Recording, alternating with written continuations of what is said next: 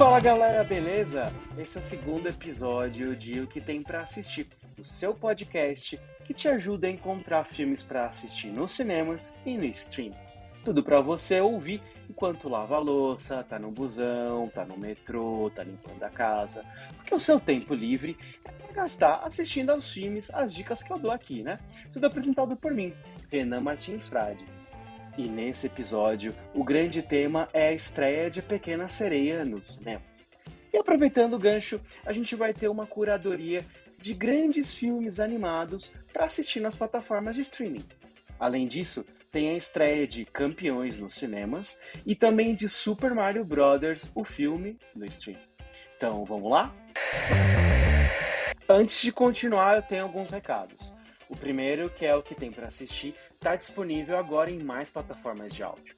Além do Spotify, agora você pode ouvir esse podcast no Deezer, no Google Podcasts, no Apple Podcasts, no Amazon Music e em outras plataformas de áudio. É só procurar por o que tem para assistir. E além disso, você pode assistir a versão em vídeo no YouTube. E aliás, se você estiver vendo no YouTube, fica a dica, fica o recado para você uh, assinar o canal, ativar o sininho, deixar seu comentário com as suas sugestões, tá bom? E nas plataformas de áudio, você também pode seguir o podcast e dar suas cinco estrelas se você gostar do programa. Fechado? E vamos à grande estreia do cinema nessa semana, que é A Pequena Sereia. O filme é um remake da animação do, de 1989, que tem o mesmo nome, um clássico da Disney. E agora chega, volta aos cinemas, né, numa versão com atores de carne e osso, live action. A sinopse acho que você já conhece, mas eu vou contar para você. O filme é sobre Ariel, uma sereia, filha do rei Tritão, que sonha com o mundo dos humanos. Certo dia ela conhece Eric, né? ela salva a vida do Eric, que é um príncipe encantador e ela se apaixona por ele. Ela então é enganada pela malvada Úrsula, que lhe dá pernas humanas e três dias para beijar o Eric. Se Ariel não conseguir, será para sempre da vilã e quer se vingar do rei Tritão. Só que Úrsula vai fazer de tudo para que Ariel não consiga esse beijo em três dias, né? O filme faz parte dessa tendência atual da Disney de fazer remakes uh, de animações de antigas animações do estúdio. Só que agora, como eu disse, com atores de carne e osso, não mais animação. A gente já teve nesse mesmo esquema Bela e a Fera, Mulan, Pinóquio, Cruella, é, teve agora Peter Wendy do Peter Pan, e vão ter outros filmes nessa mesma linha chegando nos cinemas e no streaming nos próximos anos.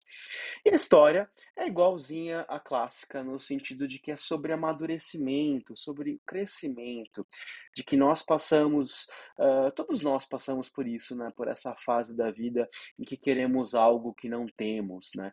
E Ariel vive esse contexto que por mais que ela viva no mundo dos mares, que é incrível, não sei para vocês, mas eu acho incrível aquele mundo dos mares, ela sonha com o mundo dos humanos. E a concepção artística do filme reflete isso, né? O mundo uh, do, do, fundo do mar é escuro, né? Enquanto o mundo dos humanos é mais claro, é mais vivo, passando por essa visão da Ariel, tanto na animação quanto agora na versão live action. Apesar dessa identificação, o filme tem seus problemas, tanto original quanto remake.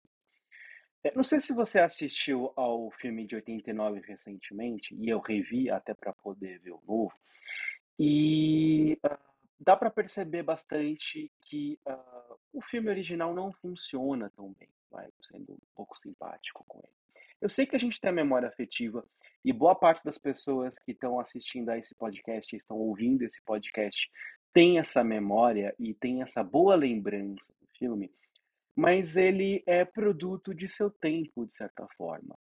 Uh, ele faz parte do chamado renascimento da Disney. Ele é o primeiro longa-metragem animado que começou com esse renascimento, que, quando, que foi quando a Disney voltou a produzir desenhos animados para o cinema. Ela tinha parado por algum tempo depois de alguns insucessos comerciais e de crítica. E aí, com o sucesso de Roger Rabbit, né, uma cilada para Roger Rabbit, a Disney voltou a produzir longas-metragens nesse estilo para tela grande. E a Pequena Sereia é, é a primeira dessa leva. e eles ainda não tinham encontrado o, o tom certo dessa, dessa produção, tanto em questão de animação quanto em história, em música e tudo mais. E quando você assiste a isso novamente com o olhar de hoje e se desprendendo dessa memória afetiva, você vai encontrar alguns problemas naquela história original, apesar dela ter seu encanto, né? apesar dela funcionar dentro desse contexto. Os filmes que vieram depois, dentro desse renascimento da Disney, eles funcionam melhor uh, de diversas maneiras. Mas uh, A Pequena Sereia foi um grande sucesso em seu tempo e é merecido esse sucesso.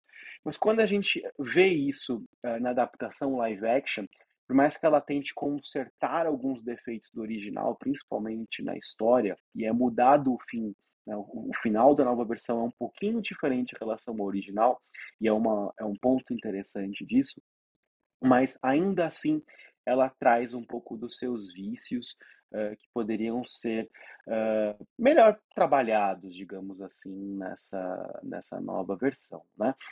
Uh, não só isso, assim, tem algumas escolhas criativas do, do remake que poderiam ser mais interessantes.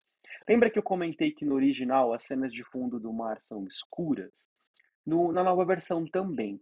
Só que uh, na, na, na, no, no, antigo, né, as personagens uh, aquáticas elas são muito coloridas, principalmente a Ariel, ela é muito colorida, ela é muito viva. Então faz esse contraste com o fundo que fica belo quando você vê em cena. E em live action, por diversos fatores, não é possível fazer esse mesmo efeito, né? Então, uh, não funciona tão bem, assim, não fica tão interessante. Além disso, uh, o design de produção, concepção artística de alguns personagens secundários também não ficou muito bonita, né? Tipo o, o Sebastião, por exemplo. Porque o filme não sabe se ele quer ser realista ou se ele quer ser fantasioso. E ele acaba não sendo nenhuma das duas coisas. Uh, os personagens estão meio tortos uh, nessa versão de A Pequena Sereia. Talvez se eles tivessem pegado uma, um conceito mais artístico, mais fantasia para esses personagens, talvez tivesse funcionado melhor do que tentar ser realista e ficar no meio do caminho. Mas a gente pode tentar relevar um pouquinho disso quando se vê no contexto maior do filme, né? Mas o filme dá algumas bolas dentro também, tem algumas coisas que funcionam muito bem. Principalmente essa ideia de abraçar mais a diversidade, de ter um elenco mais diverso. Uh, isso é bem interessante, está bem colocado no filme. O Eric agora tem uma mãe no original, inclusive é uma grande falha dele, do, do, do, primeiro filme, de 89. O Eric não tem família, a gente não vê a família real do reino dele ali. E agora a gente tem é, a mãe né, interagindo e trazendo algumas, alguns elementos ali uh, que são bem interessantes e isso também funciona muito bem nesse, uh, nesse remake. O grande elefante na sala, para mim, é como as cenas aquáticas foram filmadas. Né? Uh, num mundo em que a gente consegue ter Avatar 2, não cabe mais a Disney fazer uma, uma live action, um filme com atores, em que as cenas uh, do fundo do mar pareçam tão falsas. Eu entendo que eles tentaram trazer uma concepção parecida com o original, que é meio fake, na forma como é retratado os personagens no fundo do mar. Mas isso funciona num desenho animado, não funciona num filme com atores. A movimentação fica estranha. Né? Poderiam ter sido feitas cenas gravadas embaixo d'água, realmente, e não no estúdiozão e uh, adicionado uma, uma, movimentação nos cabelos e umas bolinhas voando, né? Com o tamanho do orçamento que eles tinham, isso era possível. Eu não digo nem comparando com Avatar. O filme brasileiro Pluft, o Fantasminha, fez as, as cenas embaixo d'água para passar a ideia de que os personagens fantasmas estavam flutuando. Então, um filme brasileiro fez isso e ficou bem interessante. Se o mesmo conceito tivesse sido feito nessa pequena sereia, teria ficado muito legal. Mas eles procuraram nesse outro caminho que soa muito falso. Então, eh, esse é um, realmente um problema. Eu acho que é o pior problema do filme. E quando você soma tudo isso, né, personagens feios, cenas escuras sem um bom contraste de elementos e fundo do mar uh, com cenas falsas, a magia que a animação tinha se perde. Então, esse novo A Pequena Sereia não tem a, ma- a magia do original. Esse é o maior problema. Agora, se vale a pena ver nos cinemas, se você deixar de lado eh, a memória afetiva e analisar o filme em si, eu ainda acho que ainda assim é uma experiência válida para ver na tela grande, vale conferir, vale levar os pequenos, por mais que não tenha aquela aura fantasiosa do original, ainda assim ele funciona muito bem. Em questão de elenco, tá, tá incrível. A Hailey Bailey de Pequena Sereia tá ótima, ela, ela, ela tá incrível nas cenas de atuação e também cantando. A Melissa McCarthy de Úrsula rouba o show, assim, é, ela tá incrível, ela tá incrível como Úrsula, como a vilã do filme. Então, ah, vê-la em cena já vale pela experiência. E o David Diggs de Hamilton, que faz o Sebastião, também tá ótimo. Então, né, na questão de atuações, o filme está bem servido. Então fica a dica de assistir A Pequena Sereia nos cinemas. Outra estreia da semana nos cinemas é Campeões, remake do filme espanhol Campeones. Sim, mais um remake americano de uma produção em língua não inglesa, porque os americanos não leem legendas, eu sei. Essa versão ela é estrelada pelo Woody Harrelson e eu vou ler aqui a sinopse para vocês, né? No filme, o Harrelson ele é Marcos, um técnico assistente da J-League, que é uma liga menor de basquete nos Estados Unidos, que bate o carro alcoolizado.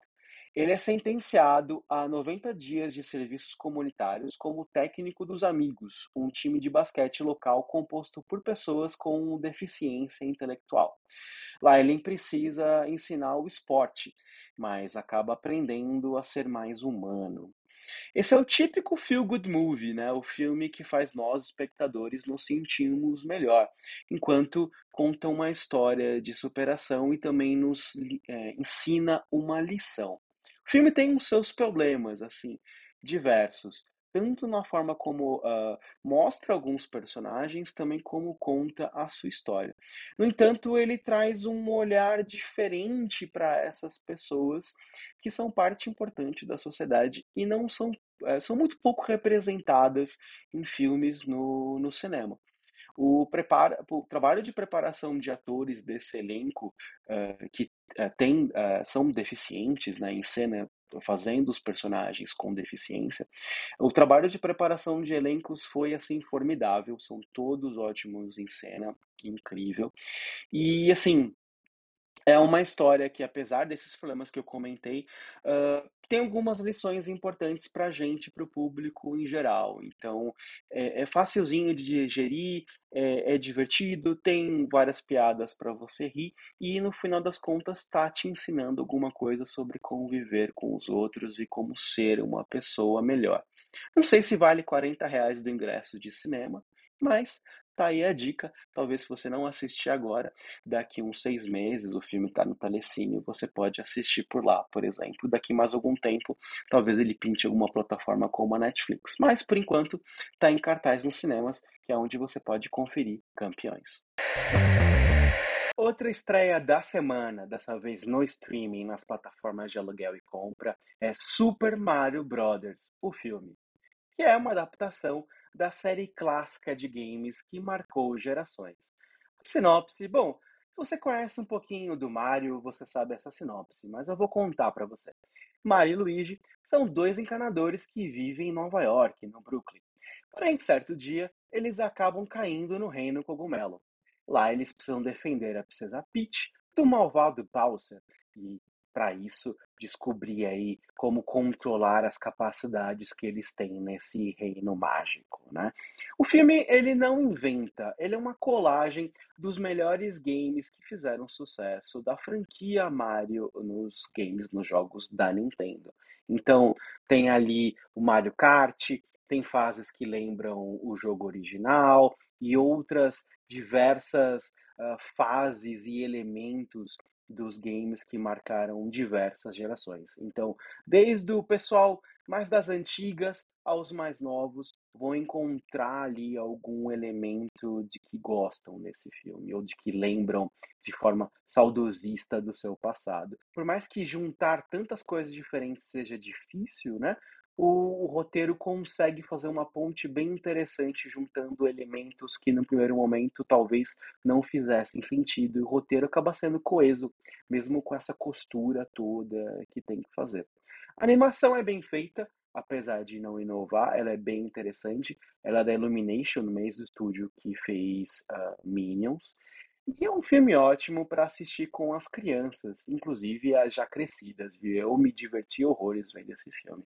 Oportunidade também, agora que está no streaming, de assistir na língua original. Então, os mais crescidinhos, uh, se quiserem ver com legendas e não conseguiram no cinema porque praticamente todas as sessões eram dubladas, agora fica mais fácil.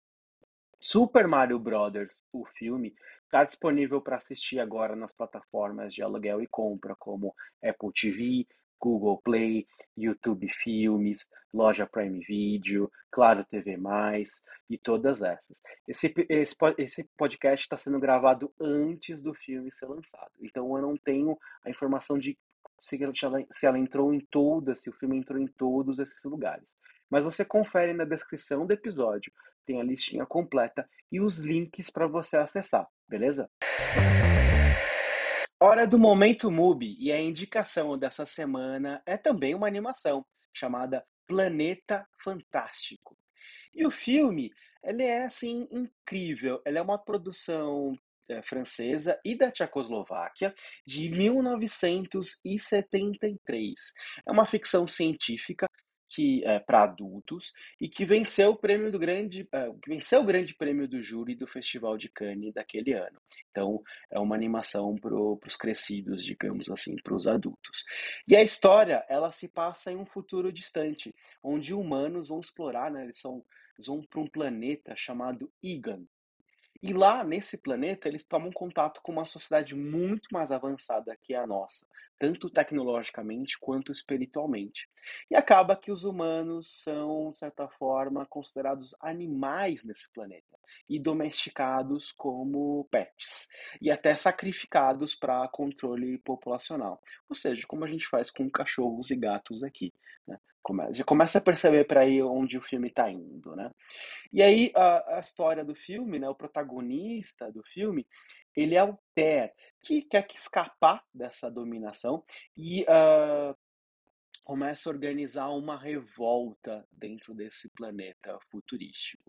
Essa é a história de Planeta Fantástico. O filme é visualmente lindo, assim, ah, quase que lisérgico nas animações, na forma, nas, nas, nas experiências que faz a gente passar enquanto, enquanto espectador, assim, é muito interessante e é muito viajante. Então você tem que ver assim de peito aberto, até porque é um filme experimental e isso já entrega qual o objetivo da produção, né? Mas é uma experiência que vale a pena assistir e vale a pena conferir.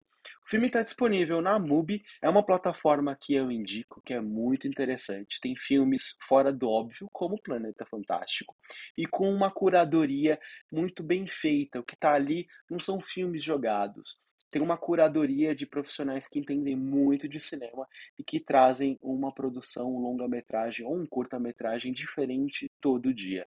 É muito interessante e é pensado para quem quer ter uma experiência mais profunda de cinema. Tem clássicos, tem filmes de arte, tem filmes mais abertos, né? tem a trilogia original do Rambo, por exemplo, lá. Uh, e também tem lançamentos, não são só filmes antigos. A MUBI, nos últimos anos, tem trazido alguns filmes novos e que você não assiste em nenhum lugar.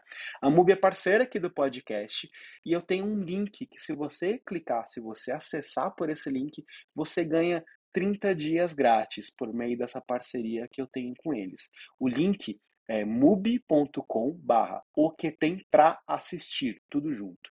mubi.com barra o que tem para assistir. Uh, o link também está na descrição do episódio para você clicar e está aparecendo na tela para quem está vendo no YouTube. Então, acessando lá, você ganha 30 dias e também ganha aqui uma comissão para ajudar a manter esse podcast. Mas, independente disso, é uma ótima plataforma para você assinar. E agora a gente vai para aquela parte que eu trago uma curadoria de filmes para você assistir no streaming. E são dicas para você curtir quando você tiver um tempo livre e não ficar horas e horas procurando um filme para assistir na Netflix. Você vai certeiro nessas sugestões que eu vou passar aqui para você. E como o tema é a Pequena Sereia, eu resolvi trazer aqui para vocês uh, animações, grandes animações para assistir online e você curtir aí, seja com os adultos, seja com as crianças, com o pequeno, porque uh, filme animado, desenho animado não tem idade, sem essa de que é coisa de criança tá bom?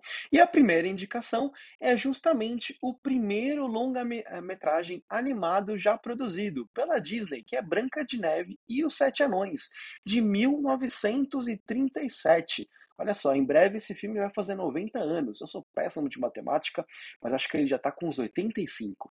E como eu disse, é a primeira animação longa-metragem da história do cinema. Só por causa disso, é um feito técnico assim incrível.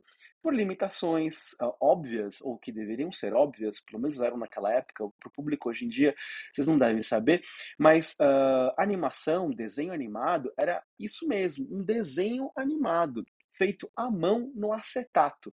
Então, já fazer uma, um desenho de um rolo, né, de uh, um rolo de filme que daria uns 7, 8 minutos, já era um desafio naqueles tempos. Então, você imagina você fazer um filme longa-metragem com vários rolos, com aí 70, 80, 90 minutos de duração é muito desenho animado feito à mão em acetato. E a Branca de Neve e os Sete Anões foi o primeiro a conseguir esse feito técnico e artístico incrível. A história você conhece, aquela clássica que é incrível, que tem canções uh, lindas, e é, é uma obra de arte, mais do que um, um simples filme, é uma obra de arte que vale a pena ser assistida e passada para as próximas gerações. A Branca de Neve e os Sete Anões está disponível para você assistir na Disney Plus. Outra indicação é A Bela e a Fera, de 1991. Como eu comentei de A Pequena Sereia, né, aquele filme abre o renascimento da Disney, quando a Disney volta a produzir filmes longa-metragem para cinema.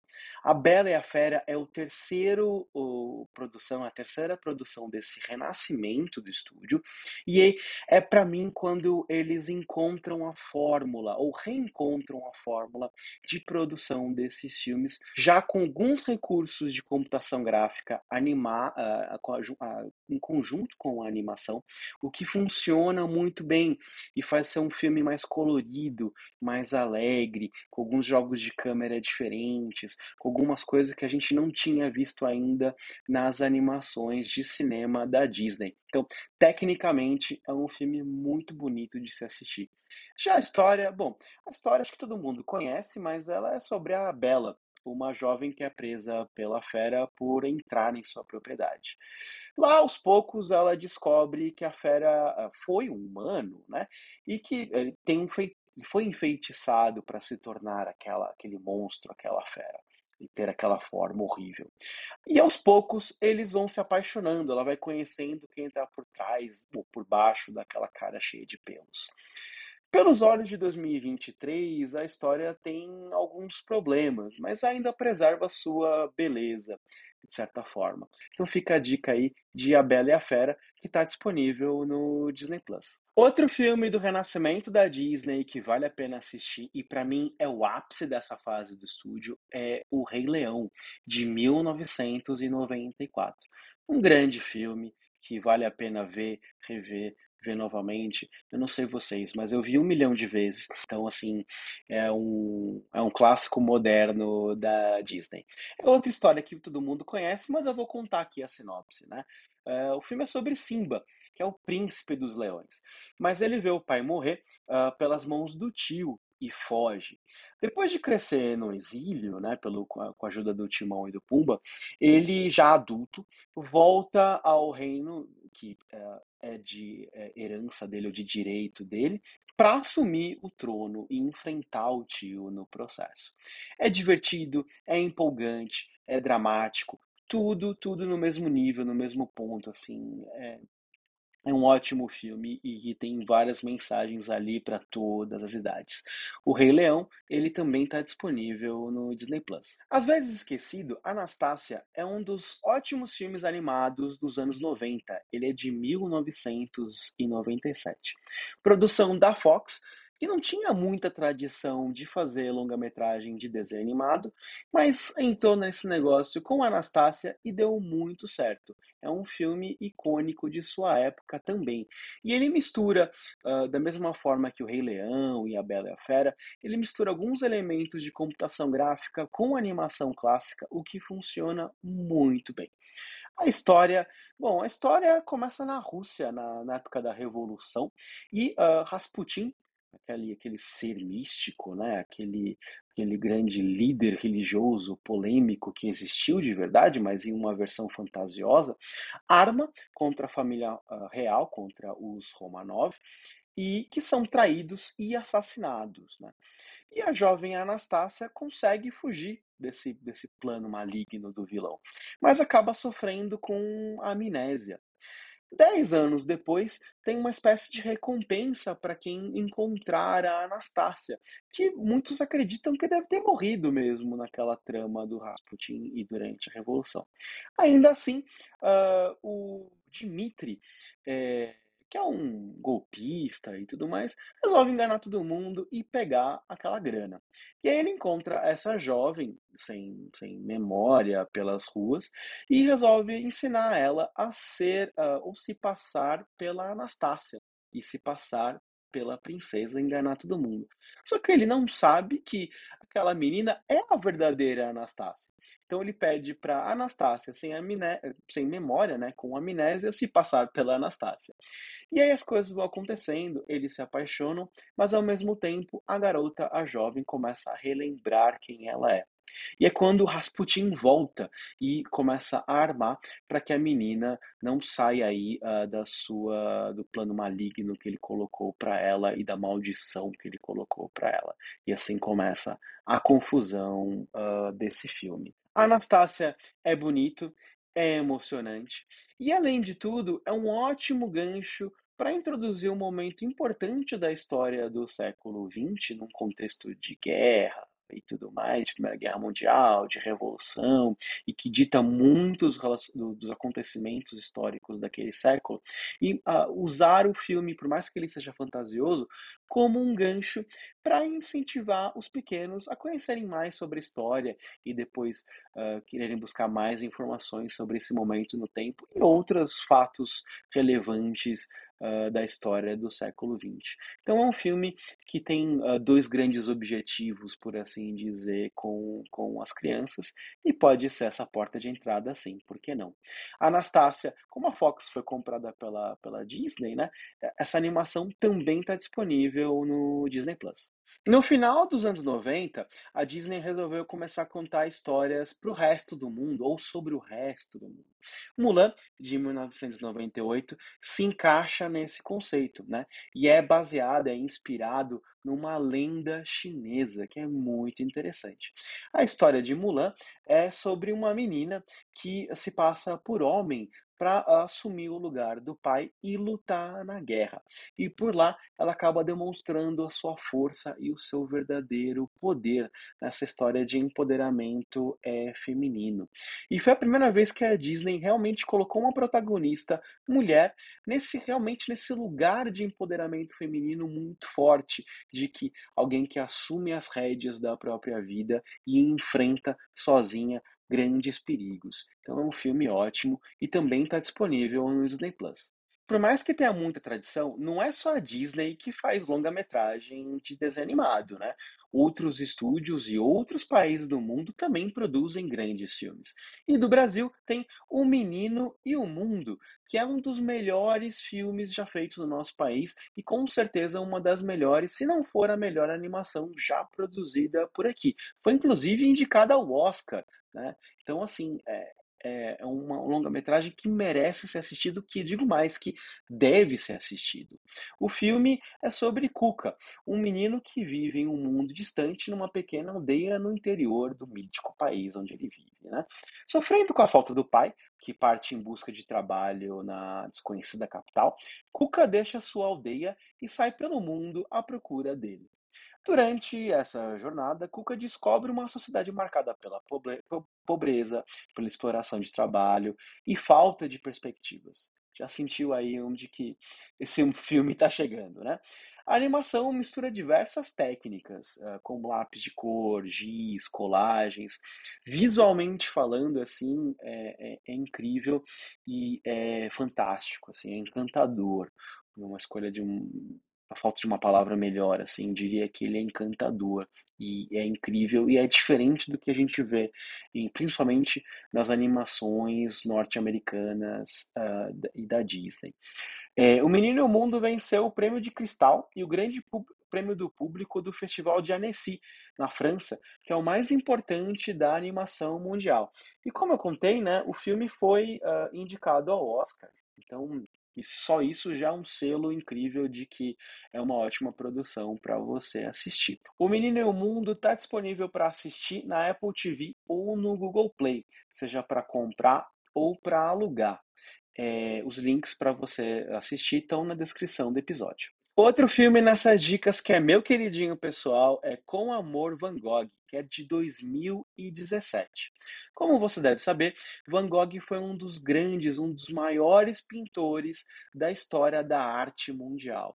Assim, uh, sem igual, o estilo dele, uh, a emoção e que ele, que ele transmite com os seus quadros e tudo mais que envolve esse grande pintor, assim, é indescritível é, e é um dos meus pintores favoritos. E o filme animado, né, com Amor Van Gogh, transforma essa arte em longa-metragem. A produção conta a história do pintor, né? Ela é uma cinebiografia feita a partir de uh, quadros que imitam, né, ou que reproduzem o traço do pintor. Então, uh, foram diversos pintores, eu tenho aqui a listinha, a, o número, foram 125 pintores que trabalharam nesse projeto para criar os quadros que contam a história de vida do Van Gogh. No total, foram 65 mil frames feitos à mão. Assim, é um trabalho descomunal. Imagina, 65 mil quadros do Van Gogh, por assim dizer, para contar a vida dele. Só esse esforço, assim, é descomunal e merece aplausos, merece que a gente assista. Mas além disso, o filme também em si, a história que ele conta, o roteiro e trabalho de voz, tudo isso funciona muito bem, é muito redondo e é empolgante ver isso, esse trabalho artístico tomando a tela. Assim, é incrível. Também foi indicado ao Oscar, é mais um filme dessa lista que foi indicado ao Oscar. E com Amor Van Gogh, ele está disponível para você assistir no Prime Video. Outro celeiro de grandes produções de desenhos animados é o Japão, e que vai muito além de Cavaleiro Zodíaco, Dragon Ball e Naruto. Né? Os animes ou os animes são um universo incrível para a gente mergulhar e conhecer histórias a partir de um outro contexto oriental, com uh, outras formas de se ver a vida e outras formas de nos encantar.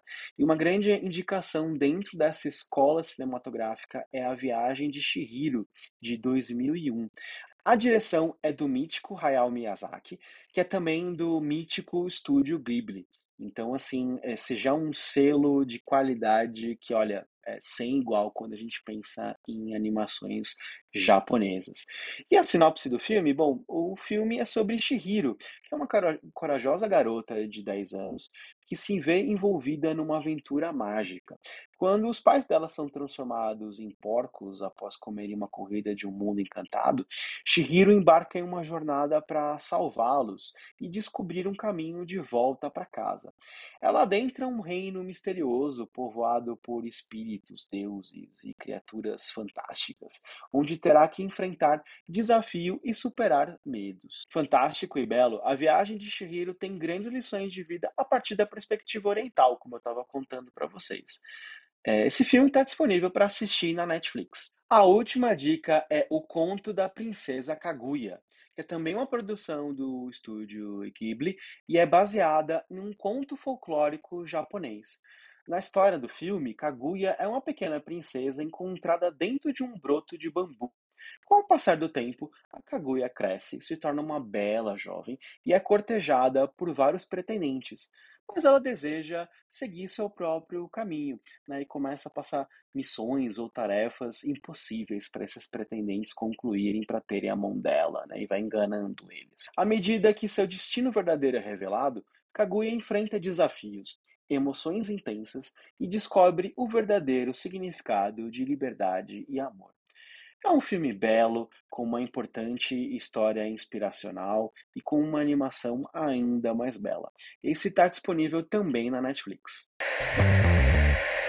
E é isso. Curtiu as dicas? Gostou? Tem outras sugestões? Quer dar outras ideias de filmes animados para assistir? Ou quer dar a sua opinião sobre essas indicações, se você já assistiu ou se você pretende assistir? Então usa o espaço de comentários do YouTube. Se você quiser procurar, se você estiver ouvindo esse podcast nas plataformas de áudio e quiser procurar no YouTube para deixar o seu comentário, procura por arroba o que tem para assistir youtube.com barra arroba o que tem para assistir. Também me segue nas redes sociais e um, pode mandar o seu comentário por lá, a sua sugestão por lá. Eu estou no Twitter e uh, no Instagram e no TikTok como arroba Renan, né, só que com 4 no lugar do A. Ren4N, arroba Ren4N. Procura nessas uh, uh, redes sociais ou como Renan Martins Frade mesmo, manda sua mensagem e uh, me acompanha por lá, até porque eu estou postando alguns cortes desses, desses podcasts no TikTok e no Instagram. Então você também pode assistir alguns trechos do programa e compartilhar com seus amigos, parentes e tudo mais. Também não esquece de uh, seguir, assinar o canal na, no YouTube, seguir o podcast na sua plataforma de áudio favorita, indicar para os seus amigos, porque neste momento, neste começo, tô precisando, estamos precisando formar público e trazer mais pessoas que querem sugestões de filmes. Então, ajude também a espalhar a palavra desse podcast com, com mais pessoas. Antes de terminar, eu tenho um aviso importante, né? A disponibilidade dos filmes que eu passei aqui, ela é referente a maio de 2023. Se você ouvir esse podcast no futuro, é possível que as opções tenham mudado, que elas estejam disponíveis em outros lugares ou não estejam mais disponíveis. Se você precisar checar qualquer disponibilidade no futuro, você pode checar, você pode dar uma olhadinha no Google, jogando o próprio nome do longa-metragem por lá, ou num site chamado Just Watch justwatch.com. Também um ótimo lugar para você conferir se esses filmes, onde esses filmes estão disponíveis, tá bom? E muito obrigado pela sua presença, por assistir ao programa, por ouvir o programa e até o próximo episódio.